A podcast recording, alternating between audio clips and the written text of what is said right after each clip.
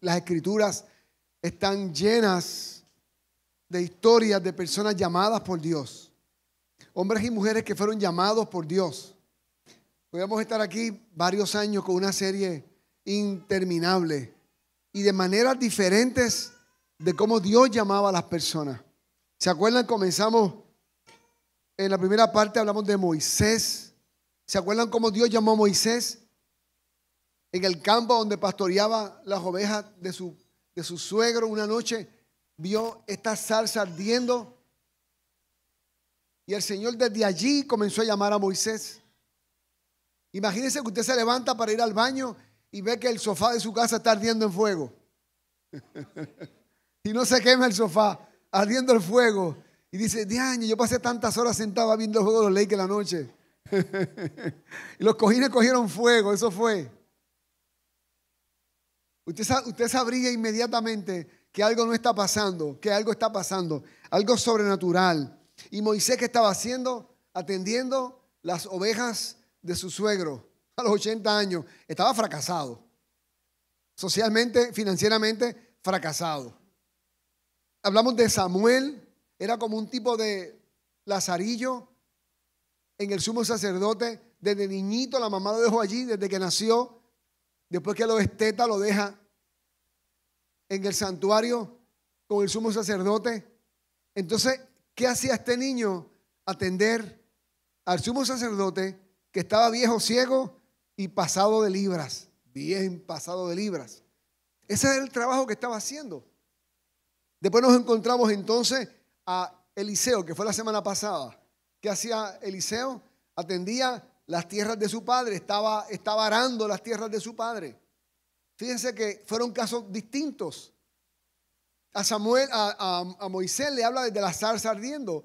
A Samuel le habla de forma clara, audible. Necesitó la asistencia del sumo sacerdote para entender que era Dios. Y Eliseo pasa un profeta, Elías, le dice, sígueme, y se fue detrás de Elías. Tremendo, ¿no? Eliseo estaba bien comprometido con el Señor. Y hoy, el cierre con broche de oro, Esther. Lo sorprendí, ¿verdad? Ah, lo sé. Pero usted viene con David, viene con Pablo, viene con Abraham. Las chicas, hoy es el turno de las chicas. Vamos a hablar de Esther. Claro, es una historia, hermano. Vamos a resumir la historia. Son 10 capítulos preciosos. Vamos a hablar lo más importante, ¿verdad? Vamos a concentrarnos en Esther. Vamos a mencionar a Mardoqueo porque hay que hablar de Mardoqueo. Pero hay tantas historias en este, en este libro, ¿verdad? Que, que va a estar aquí una serie solamente de Esther nada más. Fíjate que no vendría mal en el futuro una serie de Esther. Pues quizás podemos hacerlo. Bueno, Así, ¿qué está pasando, hermano? ¿Qué, es lo que está pasando, verdad? Pero antes vamos a orar para entonces entrar en tema y extraer las lecciones que usted pueda de ahí, de, este, de esta historia, de este llamado de Dios a Esther. Padre, en el nombre de Jesús, te damos las gracias. Gracias por tu misericordia, por lo que hemos aprendido, Señor, estas semanas aquí. Hoy es el cierre, Señor amado, de la serie y estamos contentos, Señor, pero también desafiados. Tu Santo Espíritu nos desafía, Señor, cada semana con uno de estos, estos personajes, porque es tu anhelo, Señor. Es tu anhelo que nosotros podamos vivir en tu perfecta voluntad. Que podamos abrazar tu voluntad para la vida de nosotros eh, y poder descubrir, Señor, por qué estamos aquí. Y claro, Señor, estamos aquí para ti. No hay otra razón. Tú eres mi razón, Señor. Amén. Y amén. Esta historia, hermano, esta historia posiblemente tiene 480 años antes de Cristo. ¿Ok? Y, y se desencadenan estos hechos en el imperio medo-persa, que posteriormente se convierte en el imperio eh, persa, ¿verdad? Fíjense, hermano, mire, mire lo, el amplio tamaño de ese imperio, hasta arriba donde actualmente Grecia, acá Etiopía, ahí está Egipto, eh, Libia creo que está por ahí también. Fíjense lo, amplio, abajo casi en la India, arriba con lo que hoy día es Rusia. Hermano, era un imperio grande. Si usted piensa de que el Cibao es grande, mire, no es tan grande el Cibao, ¿no? Eso es grande. ¿Ok? Los puertorriqueños piensan que es grande. Un chin así, Puerto Rico es un chin de isla, es un chin de tierra con dos palmas en el Caribe y ya. Eso es grande. De hecho, hay, otro mapa ahí también en pantalla para que lo vean. Ok, está, ese es más actual. Se, se puede apreciar. Ok, el imperio persa estaba, hermano, hoy día lo que implica Turquía, Irán, Pakistán, Jordania, Líbano, Israel, parte de Egipto, Sudán, Libia, Arabia. Y su capital estaba allí, hermano, donde dice Susiana. Eso hoy día es Irán. Ahí estaba Susa, la capital del reino, donde, donde se, se desarrolla esta historia. ¿Ok? Así que, ¿y qué estaba pasando, hermano? Que había un rey que hizo una fiesta, 180 días de fiesta. Oh, fresco, Y nos quejamos aquí en muchas fiestas. Los dominicanos, ah, el jueves es libre. Pues, pues me cojo el viernes libre, digo, el, miércoles y el viernes. Y tengo hasta el domingo. Y nos inventamos, ¿verdad? nuestras vacaciones ah, eh, eh, bien ampliadas. Y el lunes llega la gente a los trabajos trasnochados y bueno, con la mente en otra cosa. Pero fueron 180 días de fiesta. Y después de los 100 días, 180 días de fiesta, el rey dice, hoy estoy contento, hagamos una semana más de fiesta. Entonces metió otra, otra, otro banquete de siete días. Pero ese banquete fue para los, para los funcionarios del rey, los príncipes, la gente importante. Así que cuando él hace esa última fiesta, esa, última, esa última semana, estaba tan contento que dice, búsqueme a mi reina a Basti. Hermano, imagínense, después de tanta fiesta, Basti fue al closet, no lo dice la escritura, abrió el armario y dijo, pero ¿y qué me pongo yo? Si en 180 días todos los ajuares y las mujeres no son fáciles para eso. Las mujeres nunca encuentran ropa, aunque tenga closet de esquina a esquina, y no tengo que ponerme. Quizás esta mañana pensaste, estoy sin ropa. no, necesitas que te haga un armario nuevo. ¿verdad? los hombres somos, somos fáciles en eso. Con cuatro jeans y dos camisetas tenemos. A veces paso por el closet y digo, mira, una camisa nueva sin estrenar, todavía con el ticket que se me olvidó que la puse ahí. Pero no, el caso de la mujer no. Así que cuando el rey dijo, manda a decir, Basti, que el rey quiere presentarte frente a, a los príncipes del imperio. Basti deshonró al rey. Dice el apóstol Pablo de que la, de que la corona del hombre es su esposa. Esa es su corona. Mire, un buen esposo, todo el mundo puede decirle cosas lindas. Pero cuando es su esposa quien se lo dice, ay, ay, ay, ay. Todo el mundo lo puede criticar si su esposa lo critica. Qué fragilidad tenemos los hombres, ¿eh? como Humpty Dumpty. Un cascarón de huevo. Así que, hermano, el rey se sintió triste porque la reina no vino a presentarse frente a él. No hay cosa mejor para mí que cuando, cuando me conocen presentar la mejor parte mía, mi esposa, rápido, mira, ella es mi esposa. Como Pero la reina Basti dijo, no, hombre, no, estoy harta de fiesta ya. Entonces, los asesores del rey se dieron cuenta que era algo serio. Lea la historia, bien complicada. Y dice, bueno, vamos a, a destituir a la reina, a quitarle la corona. Oye, le quitaron la corona. Esposa, honra a tu marido siempre que hay una corona de gracia que Dios te da cada vez que honras a tu marido. Y si no se lo merece, doble corona él, te da. Y después se encarga a tu marido. Pero usted es una mujer que honre a su marido. Eres soltera, honra a tus padres. Pero la honra en el reino de Dios es muy importante. La honra, esa dinámica, Pablo dice, honrese los unos a los otros. Pero ese no es el tema, ¿verdad? Así que ya no hay reina, un rey sin reina. Imagínate lo que juegan ajedrez. No se gana normalmente sin reina, es complicado. El que, el que sepa, ahí hay una figura importantísima. Jugar sin reina en el ajedrez es complicado, se puede ganar. Yo que normalmente pierdo sin reina, pierdo rápido. Yo soy muy impaciente en el ajedrez. Dale, dale, dale, que esto es para pasarla bien. Así que, ¿qué hacen? Como estamos sin reina, necesitamos una reina. Y el rey tenía muchas mujeres en el harén. Y muchas queridas y muchas, pero no, tenía reina. No tenía una esposa reina. Así que en todos esos pueblos y ciudades y provincias, por allí el rey dio una orden. Traigan las más bonitas aquí al palacio. Uf, imagínense. El historiador llamado Josefo, historiador del, ¿verdad? del primer siglo, no, no de ahora, dice que eran 400 doncellas de todo el imperio persia. Llegaron allí. Uf, qué complicado eso. Imagínense 400 doncellas buscando una corona. Mi Universe se queda pequeñito.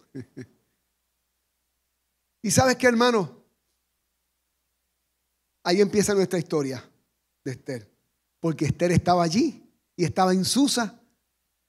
Y vamos a hablar de ella. Vamos entonces al libro de Esther. Ahora sí, ya les di un preámbulo histórico. Mardoqueo tenía una prima joven muy hermosa y atractiva que se llamaba Adasa. Tenemos una, una Adasa aquí en la fraternidad. ¿Verdad que sí? No está, debe estar abajo en la escuela bíblica, que es la de Karen y la de Giovanni. Se llama Adasa aquí, aquí no hay feo, aquí todos somos lindos, hermano. Y los feos se convierten y Dios los rápido los pone bonitos. Mírese como usted era y como, como es ahora. Oh, la cual también le decían como Esther. Cuando el padre y la madre de ella mueren, Mardoqueo que hace? La adopta y la integra a su familia como una hija. En nuestros países vemos esos casos. A mí quien me crió fue un tío, ese es mi papá. El que fue mi papá fue un tío. Tengo también a mi papá, pero el que estuvo ahí conmigo 24-7 fue, fue un tío, a quien le dije papá hasta el último día. Así que, claro, y tengo a mi papá biológico, que es mi papá que amo muchísimo también. Como resultado de ese decreto del rey, Estel, junto a muchas otras jóvenes, fue llevada al harén del rey en la fortaleza de Susa, la capital y entregado al cuidado de Hegai, que era el encargado de todas esas mujeres, pero era eunuco. Sí, eso quiere decir eunuco, eso mismo que pensaste. ¿Ok? Los reyes cogían un niñito, ¿verdad? De temprano, castraban al niño para que fuera el encargado de sus esposas, sus queridas y sus amantes, ¿verdad? Para que el chico no se entusiasmara. Así que, como al gato de mi casa, lo hacían eunuco. Yo tengo en mi casa también un eunuco. Así que la entregan allí. Ella no llegó a ese palacio buscando la oportunidad. Llegó porque era una ley por el rey, eso fue un decreto, que las que, las que fijaran tenían que ir. Así que no era una opción ir o no a ese palacio. ¿Qué era entonces Estel? Ya hemos dicho que era una joven judía, porque ella era judía con su familia. Junto a su familia fue deportada a Susa, como dije antes, la capital del imperio. Su nombre era Daza y como ya dijimos, era huérfana desde muy joven. Y entonces su primo es el que la, hace su hija y la integra a su familia. Así que Mardoqueo y Estel eran parte de una vasta este, comunidad de judíos que, que, se fueron a, vivir a la zona de Susa y por todo el imperio persa, porque Persa ya había tomado el control de Judá y de Israel. El que lea entienda. Hermano, lean la Biblia. Si está perdido, tiene que meterle más fuerte la palabra. ¿De acuerdo? Así que, mira lo que dice en el verso 9. Hegai, el encargado de todas estas muchachas, quedó muy impresionado con Esther. La trató con mucha ¿qué? Amabilidad. Enseguida ordenó, escuchen mujeres, mujeres de envidia, una dieta especial para Daza. Eso de que salami, huevo, no, no, no, eso somos nosotros acá. No es una dieta especial. ¿Ok? Una dieta mediterránea. Nada de ¿Cómo que chicharrón? ¿Quién dijo chicharrón para sacarlo de aquí? Oye, es una reina que están preparando. Oye, hermanas, escuchan, y le dieron, ah, se me fue, un tratamiento de belleza. Oye, era la capital de ese imperio. Eso, eso era barro del mal muerto para el cutis y la piel. Qué chévere. No, hermano, eso deja, uno queda varios días con la piel bien chévere, bien. Eso fue lo mejor. ¿Sabes que las piedras que saqué del fondo del mal muerto que tengo en mi casa, que son dos, aún las limpio y a los dos o tres días sale como un aceite de la piedra? Y ahí se como que lo pasa un poquito la piedra aquí. Aprovechar esa gotica.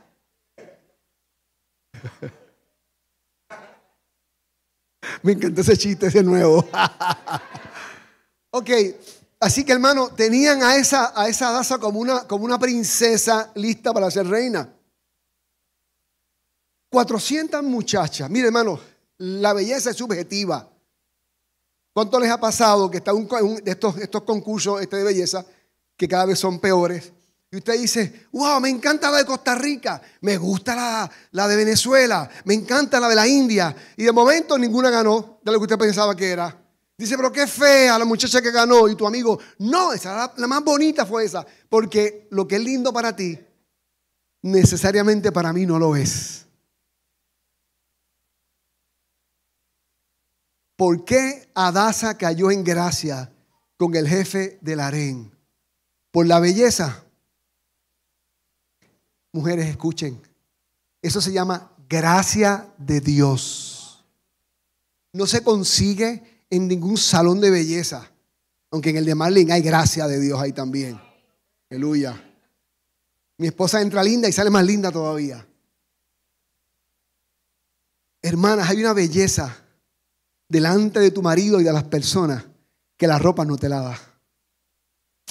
Ni la dieta que tengas, ni el peso que tengas tiene que ver con el favor de Dios sobre ti. Y hay mujeres que se esfuerzan tanto. Me da tristeza a veces. Por eso Pedro dice, no cojan tanta lucha, parafraseando, con los adornos y las cosas. Busquen la belleza interna, ese ornato que viene de adentro, de una mujer llena del Espíritu Santo. Que hay una gracia especial sobre ella, que todo lo que ella toca, Dios lo bendice, prospera. El esposo sigue el embao frente a ella, aunque pasen muchos años, porque hay algo extraordinario sobre ella. No son las ropas, no es las prendas, los moños, que eso está chévere, eso está muy bien, eso es parte de la jugada. No es suficiente. La mujer que teme a Jehová, esa será alabada. No vas a hallar gracia frente a tu marido, por más bella que te vea si no hay presencia de Dios en tu vida.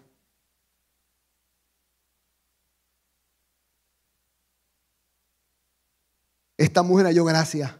De las 400, el jefe del harén, Euruco, dijo, esa muchacha es diferente. ¿Qué tendrá? No sabía que era judía. Se, se llega a enterar no pasa por la puerta. Comida especial. Dieta especial. Eh, unas atenciones especiales. Y no, y, no termina ahí. También le asignó siete doncellas, Dios mío, escogidas de las mejores, especialmente del palacio del rey, y la trasladó junto con ellas al mejor lugar del harén.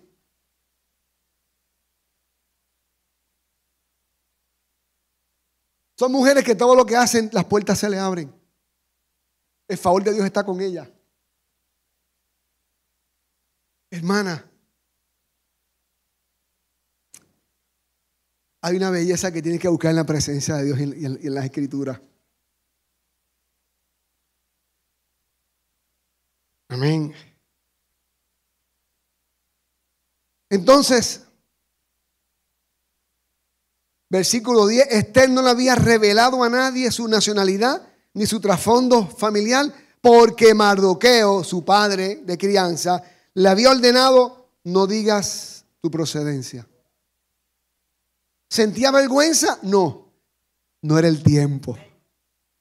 Eso lo dejamos para después. Usted no se avergüence de ser cristiano, pero a veces hay que esperar hasta el momento preciso para decirle a alguien, yo amo a Jesús. En el momento preciso. Ahora, no se calla porque siente vergüenza. Revise su fe si es que siente vergüenza. Si tiene cierta presión, ay, como voy a decir que soy cristiano en este lugar, que van a pensar de mí. Ahí hay que revisarse. Lo otro que vemos es que Mardoqueo no fue una sugerencia lo que le dio. Oye, hija mía, eh, ¿qué tú crees, verdad? Si el asunto de que eres judía, guardamos esa... No, no, no le digas a nadie. Ella estaba qué? Sometida a la intrusión de quién?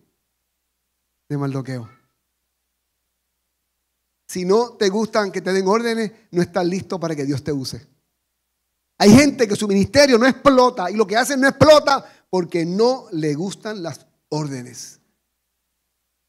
A mí no me gustaban que me dieran órdenes. En un partido muy importante de la, selección, el dirigente me, subió el tono de voz y me, y me senté en la banca automáticamente solito. Le dije, no me vuelvas a hablar así. Yo era bien bravo, hermano. Así que cuando yo me convierto, caigo en las manos de mi pastor.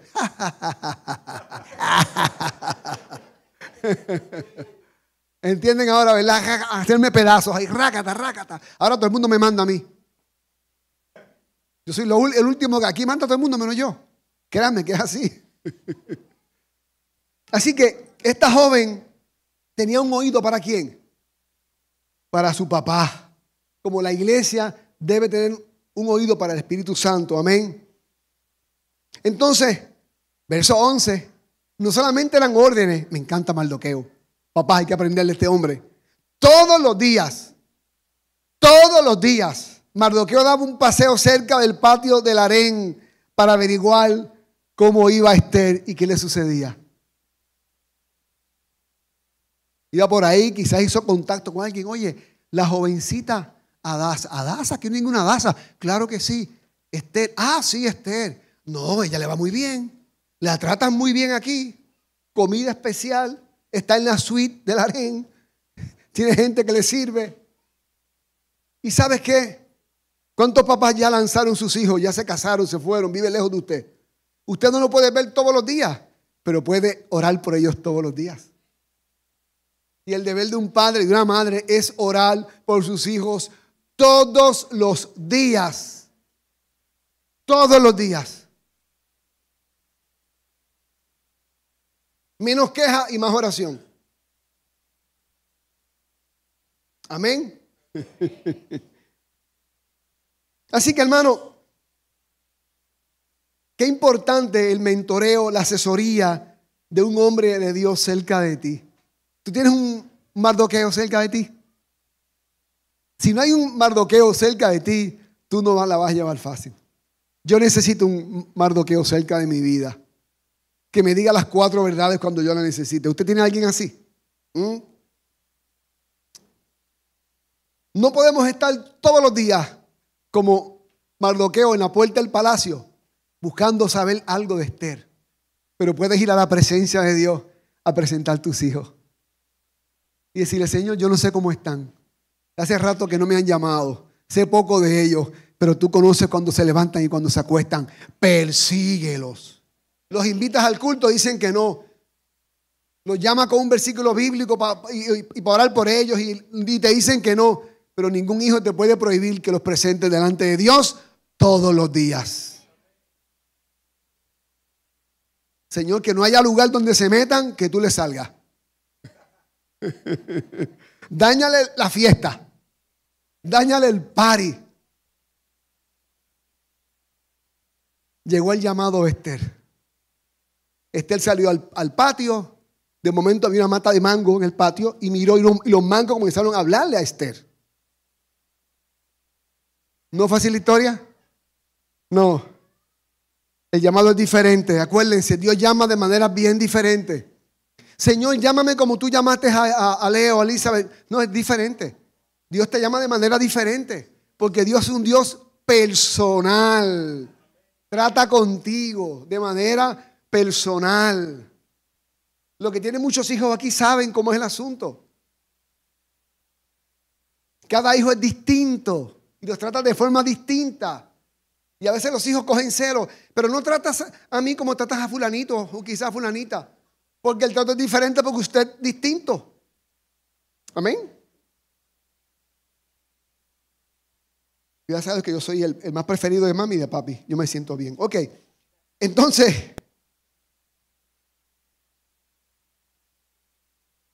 llegó el día. Ezequiel 2, 16, 17. Ezequiel, Esther, Ezequiel. Llevaron a Esther ante el rey Jerjes en el palacio real a comienzos del invierno del séptimo año de su reinado. No era un rey muy mayor. Tenía apenas siete años en el reinado.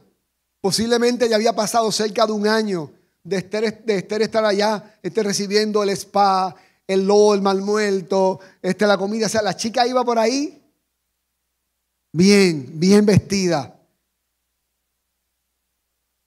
Y el rey amó a Esther más que las otras 400 jóvenes, añado yo, que estaban allí.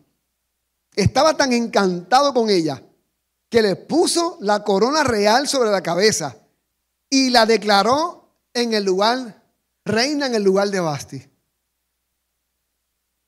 Si tú piensas que esto fue porque era, porque era preciosa, ninguna top model estuviera divorciada. Mujer, no vas a aguantar tu matrimonio a tu esposo porque seas una top model.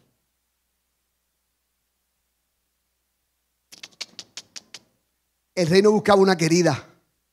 El rey no buscaba otra para el harén. Tenían muchas. Esos reyes eran reyes paganos el rey buscaba una esposa reina. Y una esposa reina tiene otra hechura. Una esposa reina tiene otro, otro, otra, otra forma de proceder. ¿Qué estaba haciendo? ¿Qué era una de las cosas que, que le dice esta mujer a su papá en un momento dado? Ayunen y oren por lo que ella va a hacer. Por lo tanto, aparentemente, ella sabía lo que era ayunar. Y no el ayuda intermedio para verse chula, no. Ella sabía buscar el rostro de Dios. Y había un tío que estaba orando, un papá que estaba orando por ella. No fue la belleza lo que hizo que el rey dijera, wow, qué cuerpo, qué cara, miren ese pelo, miren ese pelo. Eran 400 chicas, todas vírgenes, de toda la nación, de, de todo el imperio, más las que tenía. Fue algo más que vio en ella. Fue la gracia y el favor de Dios que estaba en ella.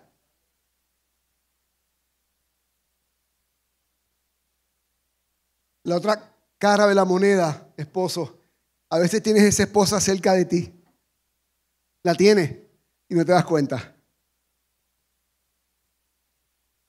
Y vas a la calle, claro, y mira las top model y dices, ay, si mi esposa fuera top model, pana, está casado con una reina y no lo sabe. Y la tragedia de muchos hombres, la tragedia de muchos hombres es que han sido premiados con una reina y no lo ven.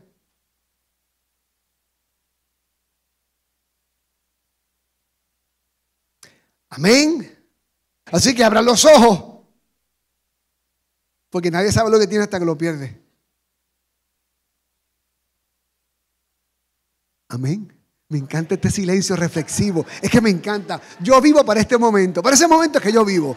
Para este momento es que vivo. Si esto no ocurre, si no te sientes mal, si no tienes ganas de salir corriendo de aquí, fracasé.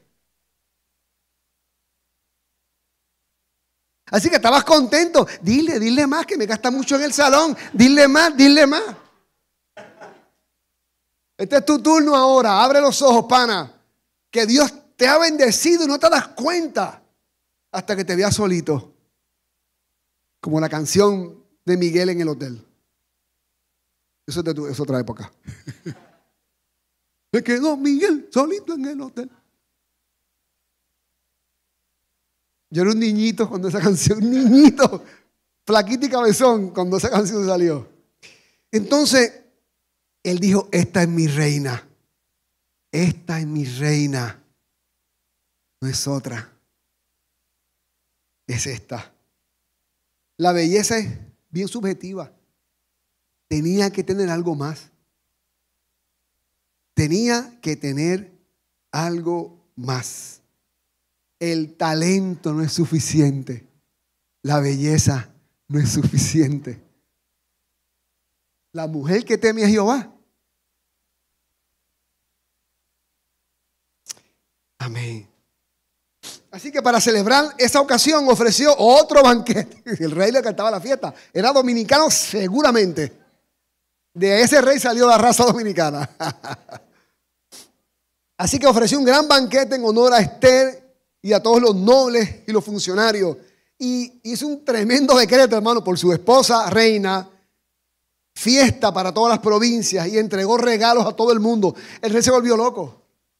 Cuando un hombre encuentra esposa, dice la escritura, encuentra la benevolencia de Jehová. Cuando encuentra esposa. No sigo diciendo, ¿verdad? Porque ya Jeffrey me está leyendo el tiempo. ¿Cómo Estel descubre ese llamado? Imagínense, pastor, tengo un llamado a qué? A ser la primera dama de la República Dominicana. Bueno, hermana, empiece a orar. Esos llamados no llegan así, hermano. No. Esos llamados no llegan así. Mira cómo llegan esos llamados. Es por medio de las circunstancias que Dios lleva a Esther al reinado de Persia. Ella no lo buscó. Ella no dijo, papi, cuando sea grande, me quiero casar con el rey. Eso no era el sueño de ella. Ella era judía, extranjera, una nación que si se enteraban que era judía iba a tener muchos problemas. Dios fue qué? Llevándola. Fue seleccionada entre todas las jóvenes solteras del imperio medo-persa. Entre todas esas 400 eh, muchachas que dice este historiador que eran, porque la Biblia no dice cuántas eran. Entre todas esas esa rumba de muchachas, el rey dice, esta es mi reina. Y lo otro, hermano, no se olvide, el imperativo, es imperativo observar la asesoría y la dirección de Mardoqueo, su papá, que era su primo, que fue quien la crió. El mentoreo, él con ella. Ese papá que dice, siéntate derecha. Vamos, no, se, no se habla con la boca llena. La fue que, la fue preparando. No se sale a la calle así vestida. Vamos, la fue que, la fue preparando. Mardoqueo no sabía lo que Dios iba a hacer con esa muchacha, pero sabía que algo grande venía. Hermano, mírenme. Cuando una persona es quebrantada hasta lo sumo, así es el propósito que tiene. Esta muchacha perdió su mamá y su papá. Un primo es el que la cría. Pero ¿qué primo la crió? Lo que pasa es que nosotros pensamos de que el dolor es ajeno a la voluntad de Dios.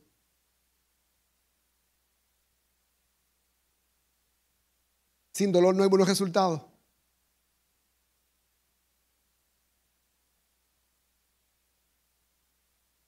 Wow.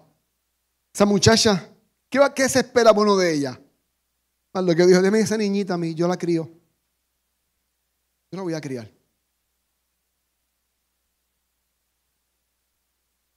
¿Tienes algún mardoqueo en tu vida? Si no tienes alguien como Mardoqueo en tu vida, no vas a alcanzar el potencial que Dios tiene para ti. Ahora bien, ¿tú has estado alguna vez en un lugar que dijiste, ¿cómo fue que yo llegué aquí? ¿Te has preguntado eso? No tengo tantas capacidades. No soy tan talentoso como otros.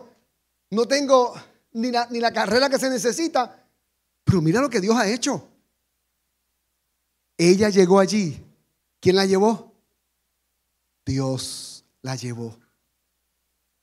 En el lugar donde tú estás, fue Dios el que te llevó. Tienes que darte cuenta. Y la pregunta es, ¿para qué Dios me trajo aquí? ¿Qué Dios quiere de mí?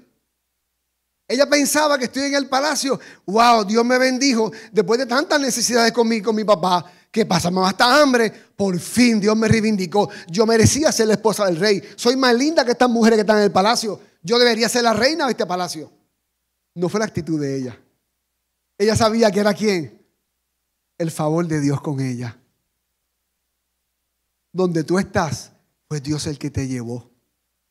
En tu negocio, en tu trabajo, en tu carrera, fue Dios el que te puso allí con un propósito.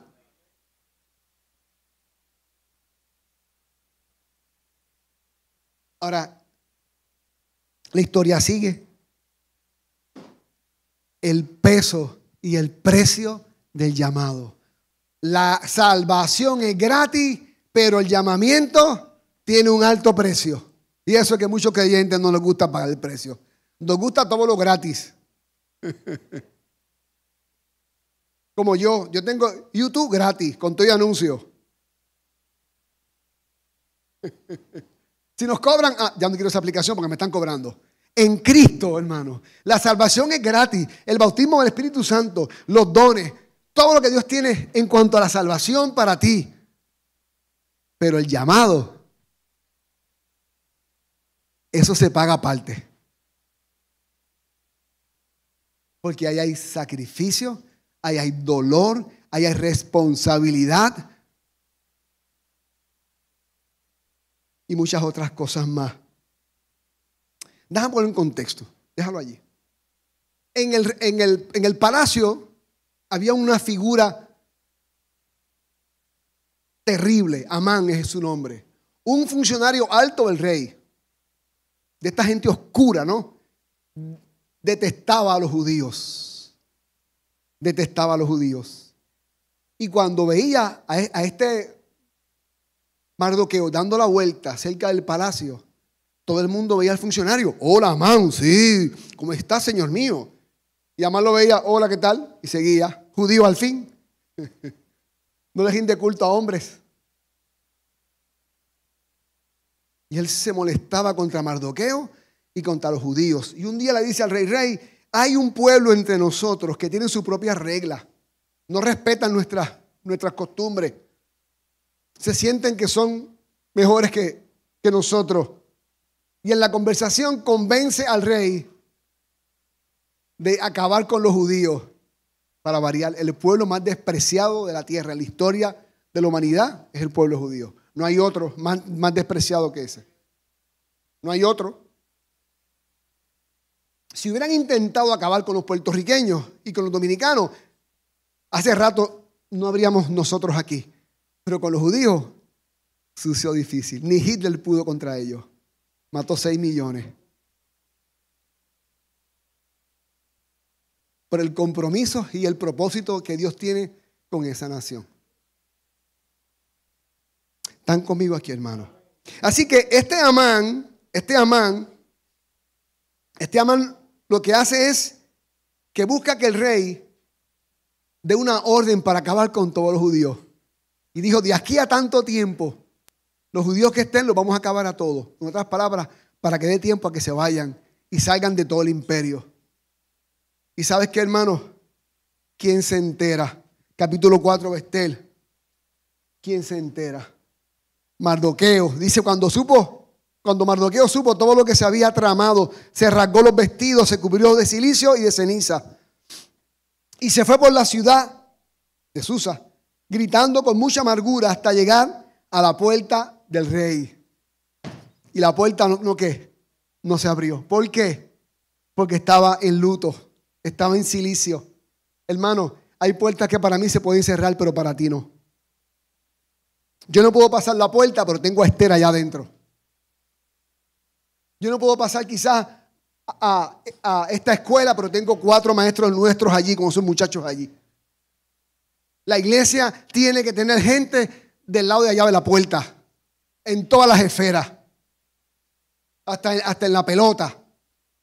Amén. Ahí no dijeron amén. Los aguiluchos digan amén. Las águilas todos somos cristianos. No hay tigres allí. Se convirtieron ya, dejaron el tigueraje. Disfruto este tiempo, es que me lo gozo tanto. ¿Me ama, Ray? ¿Me ama? Así que la puerta se cerró y ya no podía pasar, pero tengo mi hija allá adentro. ¿Y qué pasó entonces, hermano? Allí se detuvo porque no, no podía pasar la puerta del rey de esa manera. Voy a avanzar en el 3.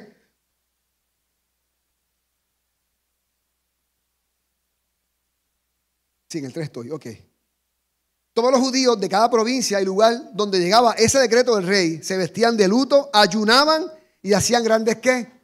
Lamentos, hay que ayunar. Muchos de ellos dormían con las cenizas y con ese silicio. Las doncellas y los eunucos de la reina Estel fueron y le contaron lo que sucedía. Mire, reina, los judíos están ayunando, están, están buscando a Dios. Y hay un hombre que creo que es pariente suyo que está afuera vestido con ropas terribles y hasta huele mal. Imagínate, hermano, usted se entera que su papá está del lado de allá, en esa, de esa manera. Ella se condolió grandemente de Mardoqueo y le envió vestidos para que se quitara el silicio, pero él no los aceptó, porque hay cosas que no se aceptan si comprometen tu causa y mi causa es Cristo. Mira que, Mardoqueo, la reina te mandó esta ropa nueva, no quiero ropa. Ese no es mi problema. Es mi pueblo. Hay cosas que no se reciben si es para callarte la boca. Él dijo, no, yo sigo en silicio. Diga la reina que no. Así que hermano, no aceptó. Y entonces ahí de momento van donde la reina y le dicen a la reina lo que está pasando. Y vuelven para atrás. Y Mardoqueo le dice, díganle a la reina que hable con el rey para que pare esta, esta orden. Y la reina le contesta y le dice, escucha, si yo voy y traspaso la puerta del rey sin que él me mande a llamar, me cuesta la vida. En otras palabras, atiendan, hermano. Esto es lo que pasaba. Ella tenía dos opciones. Ella tenía una sola bala de plata o de oro. Si pasaba la puerta y el rey no le concedía el favor, ella moría. ¿Entienden eso? Ella tenía que ir y ganar qué? El favor del rey cuando el rey la viera. En otras palabras, si no me concedes esto, mátame. Ese era el mensaje que la persona le daba al rey. Vengo aquí a buscar la muerte o a que me, o a que me cumplas esto. Así que entonces, hermano, cuando ella le dice que no a, a su papá, no voy a hacer eso, Mardoqueo le dijo, cuando le dijeron a Mardoqueo lo que Esther había dicho, este, este mandó, le mandó otro mensaje, otro email. No creas que tu vida está salvo en casa del rey, más que la de cualquier otro judío. Si ahora callas por completo de alguna otra parte, nos vendrá respiro y la liberación a los judíos. Oye, Dios quiere usarte a ti. Pero si tú no nos libras, Dios va a levantar a alguien que nos va a librar. El llamado de Dios para ti está en ti, hacerlo o no hacerlo. Si tú no quieres hacerlo, Dios levanta a otro. ¿Escuchó? Si Dios te está mandando a ir a la, cárcel como Ray, el equipo de hermanos de aquí, y no vas tranquilo, Dios manda a otro. Pero hay llamados sobre tu vida que Dios está tocando como, como ese mardoqueo. Oye, este es el tiempo tuyo, este es el tiempo tuyo. Tú estás calladito ahí, cómodo en el palacio, con tus buenas ropas y tu buena comida. Y entonces aquí viene lo más importante que, que, él, que él le dice a esta chica, a su hija. ¿Quién sabe? Una pregunta totalmente retórica, si ha llegado al reino para, para este momento, para, para un momento así. En otras palabras, tú estás ahí para esto. Papi, ¿tú quieres que me maten? El Padre mandó a su Hijo por nosotros.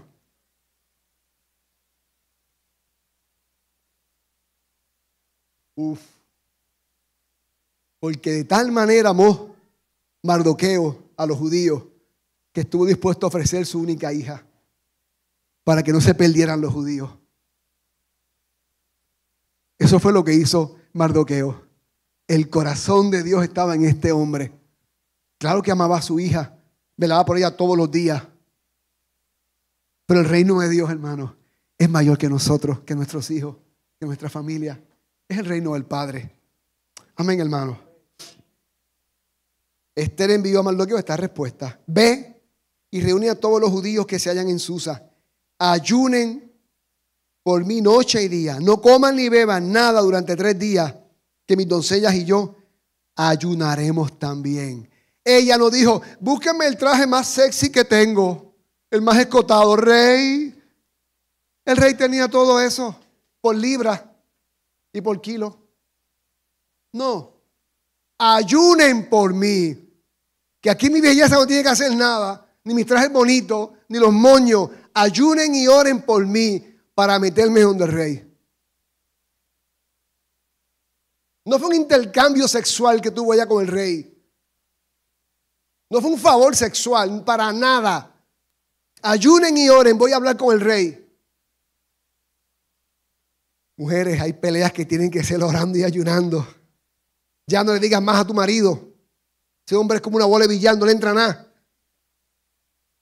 Empieza a orar y ayunar, para a la hora de, de billar se parte en pedazos. Y entonces sea un hombre noble que te ame y respete tu casa. Amén. Y, hay que verse lindas, amén. Me encanta a mi esposa verla preciosa, pero eso no es suficiente. Si bajo 5 kilos, quizás él no se me va. Puede poner así y se va como quiera. Las armas de nuestra guerra son armas espirituales.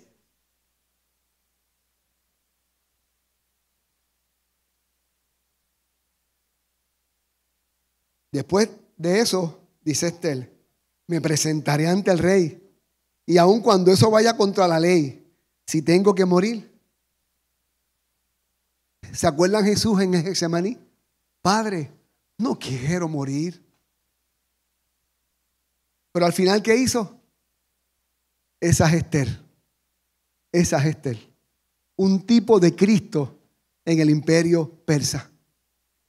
Muriendo, ofreciendo su vida por los judíos. Amén, hermano. Así que ya estamos acabando. Necesitamos mentores que confronten nuestra liviandad espiritual en los momentos claves de nuestra vida, que nos confronten respecto a nuestro llamado y nos digan, tú estás aquí para esto. Así que vamos, quítese los moños y la ropa real y todo y a buscar a Dios. Amén. Necesitamos gente así. No es lo que sentimos hacer, es lo que estamos llamados a hacer. Si no nos corremos el riesgo, nunca vamos a ver lo que Dios está dispuesto a hacer por medio de ti. Pero tienes que correrte el riesgo. Ay, pero si me mata? Tranquilo, mueres en Cristo. Dios te guarde. Así que Esther se la jugó.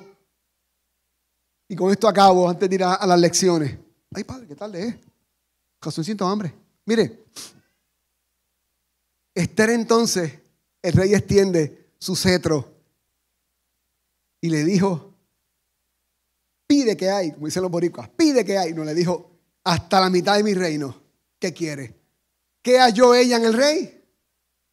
Gracia. ¿Dónde se consigue la gracia? En el trono de la gracia. Dicen hebreos, ayunen, oren por mí, que mis siervas y yo vamos a ayunar también. Y el rey extendió el cetro de gracia, ella lo tocó, dime qué quiere reina.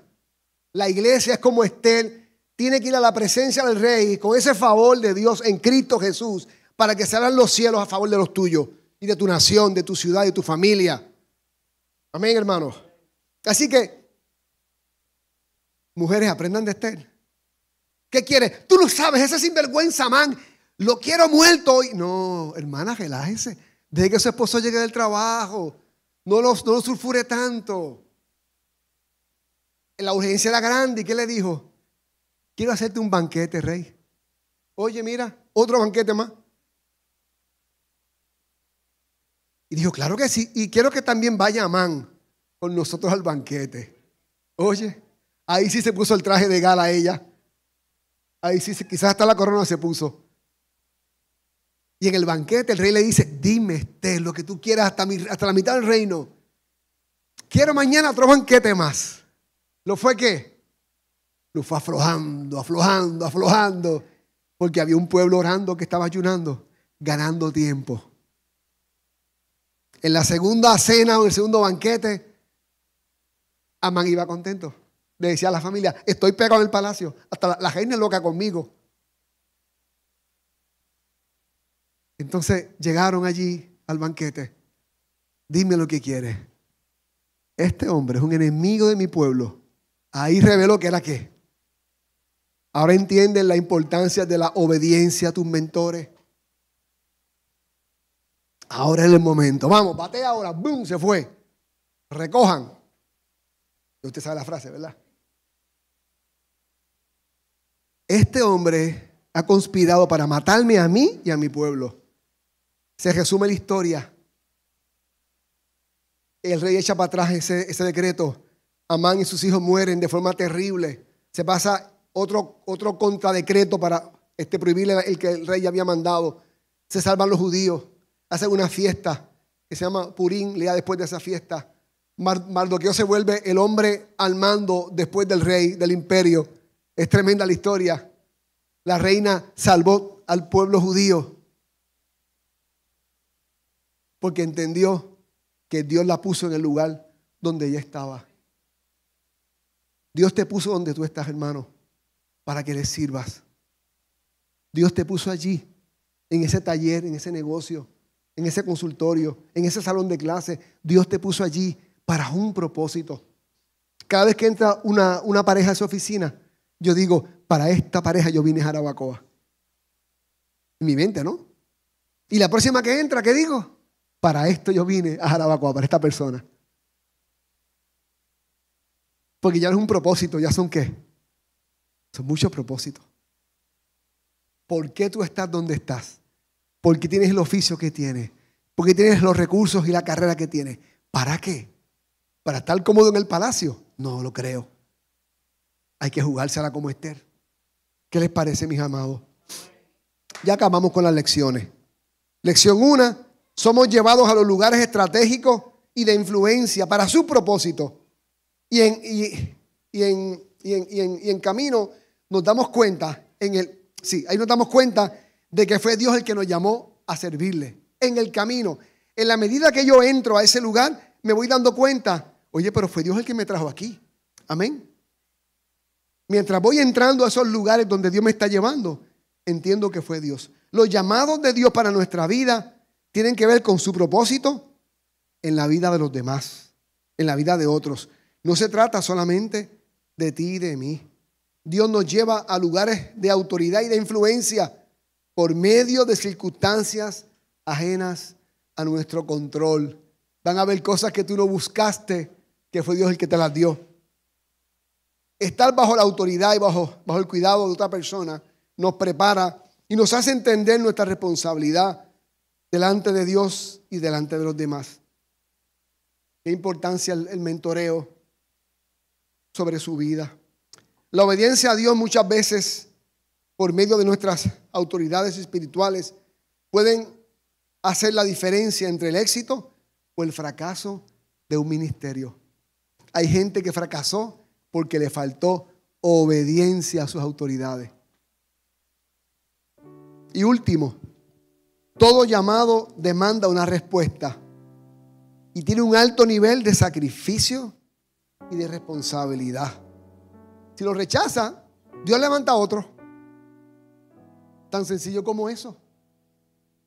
Dios quería usar a Esther. Pero era importante que Esther se dejara usar por el Señor.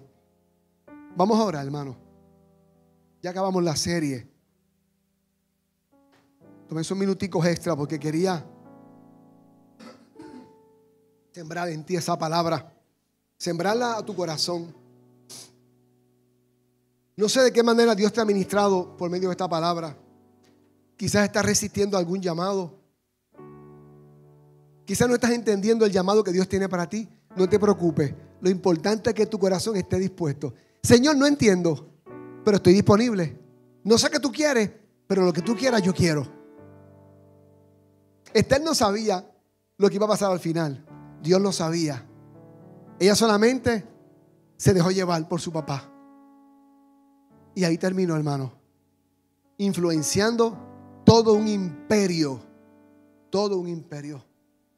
Amado Padre, enséñanos como Moisés, como Samuel, como Eliseo y como Esther a hacer tu voluntad. A veces nos llevas a un lugar y en el camino no vamos entendiendo por qué se abrió esa puerta, pero luego vemos que tú nos traíste a ese lugar. Sitios que quizás pensamos que no era el lugar donde Dios nos va a llevar y de repente estamos allí. Y nos damos cuenta, pero si fue Dios el que me trajo aquí. Señor, aún esos lugares que pueden parecer de privilegio son para tu gloria y el beneficio de muchos. De muchos, Señor. Que muchos se han beneficiado en el lugar donde tú nos has puesto. En el día a día. En lo que parece poco espiritual, Señor. Allí también tú estás. Ahí tú estás trabajando con nosotros. Enséñanos a tener un corazón obediente. Danos los mardoqueos en nuestra vida para que nos ayuden cuando de momento nos vamos hacia la, hacia la derecha o hacia la izquierda y perdemos el norte. Que haya siempre un mardoqueo usado por el Espíritu Santo para llamar mi atención. Padre, en el nombre de Jesucristo. Gracias, Señor. ¿Cuánto da gracias al Señor? Dile, Señor, lo que tú quieras, yo estoy dispuesto a hacer. No sé exactamente qué quieres, pero lo que tú quieras, Señor, es lo que yo quiero. Gracias te doy, Señor, por Cristo Jesús.